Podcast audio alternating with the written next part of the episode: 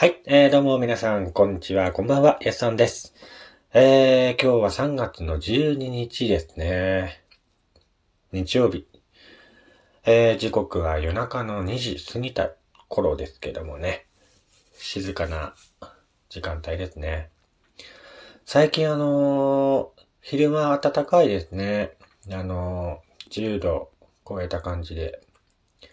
いいですよ。春がね、ほんともう近くなってきてるなと思いますね。ただやっぱり夕方以降ね、夜になると、まあ今の時間もそうですけど、寒くなるね。やっぱりまだね。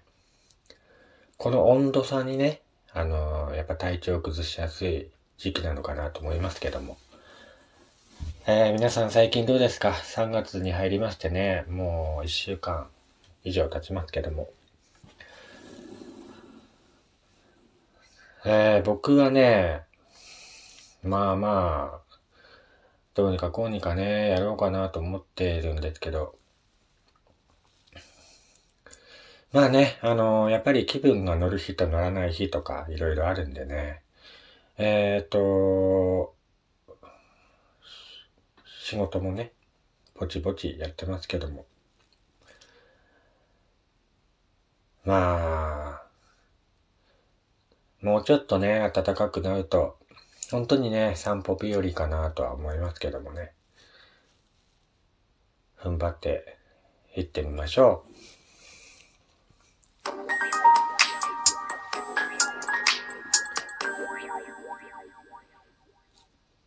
どうも改めまして、えー、こんにちは、こんばんは、やすさんです。こちらの番組は、岩手でイラストレーターをしております私がゆるっといろんなことを語るラジオ番組となっております。えー、今回もどうぞよろしくお願いいたします。今日はね、あのーこの間ね、ドラゴンボール超スーパーか。ドラゴンボールスーパーの単行本をね、20巻目ですよ。買いましてね、その感想をね、あの、話していこうかなと思います。ドラゴンボールスーパーといえばね、えっ、と、今アニメはやってないんですけども、V ジャンプでね、連載していまして、もう20巻目かと思いましたね。早いですね。本当に、一巻が出たのがつい最近のような気がもしますけども、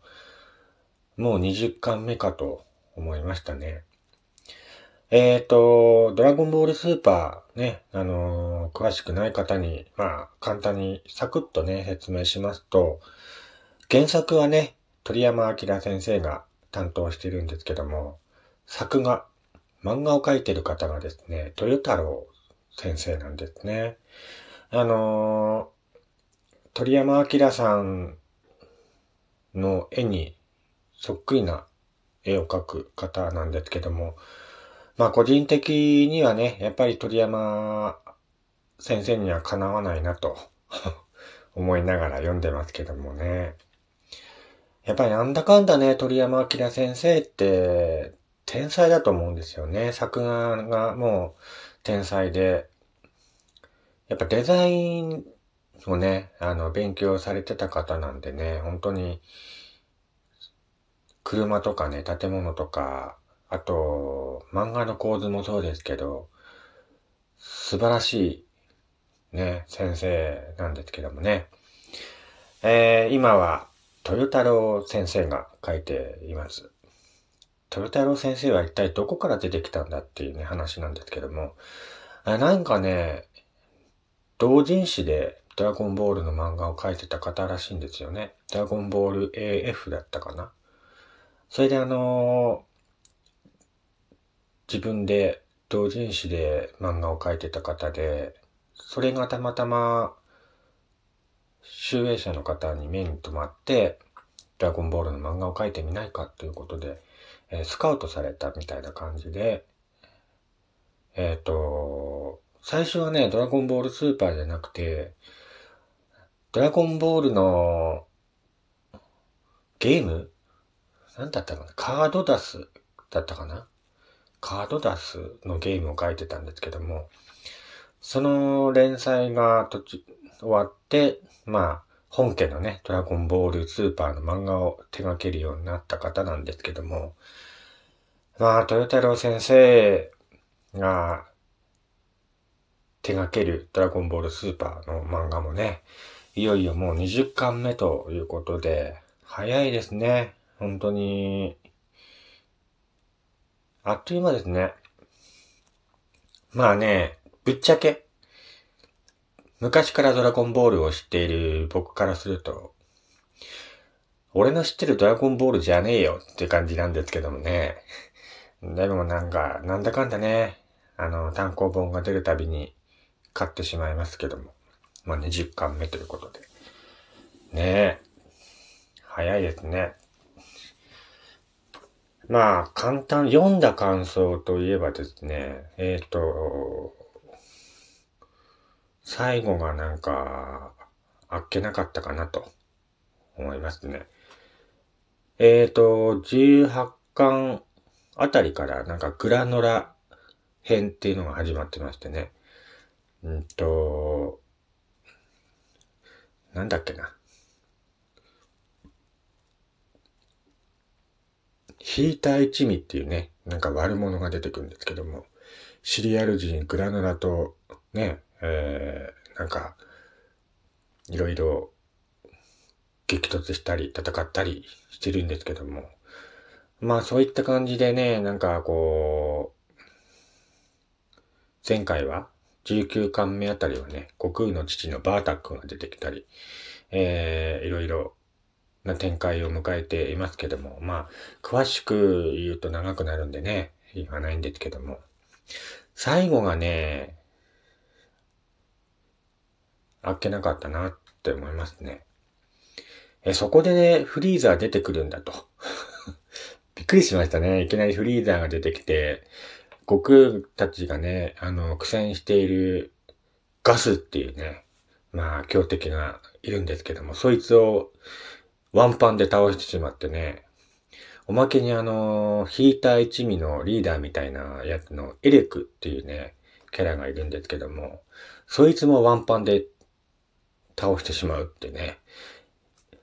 あんだけ、ね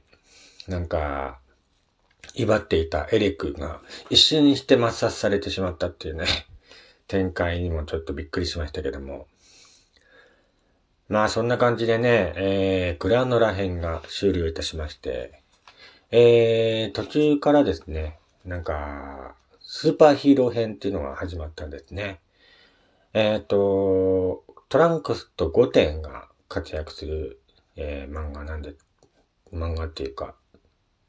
新しいショーになったみたいですけどもね。これもね、もう、ここまで来るとね、俺の知ってるドラゴンボールじゃねえなってもう割り切ってみるようにしま、してるんですけども。まあ学園ものですね。学園ものに切り替わったって感じですかね。もう、悟空はもう一切出てこないっていう感じで、本当に主人公がトランクスと5点になったので、えっ、ー、と、悟空とベジータとかはね、一切、今んとこは出てきてないっていう感じですけどもね。もうね、別な漫画なんだなと思いつつ見てますね。まあただね、あのー、ドラゴンボール自体もね、作品がもう30年以上前の作品なのでね、今の時代のドラゴンボールだと思ってね、見てますけども。もうね、このラジオ聞いて何のことかわからないっていう方がほとんどだと思うんですけども、ぜひね、えー、ドラゴンボールスーパー単行本が今20巻まで出てますのでね、えー、面白いので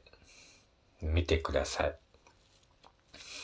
まあ本当にね、原作知ってる方からすればね、えー、そんなの違うよっていうね、感じですけども。まあ、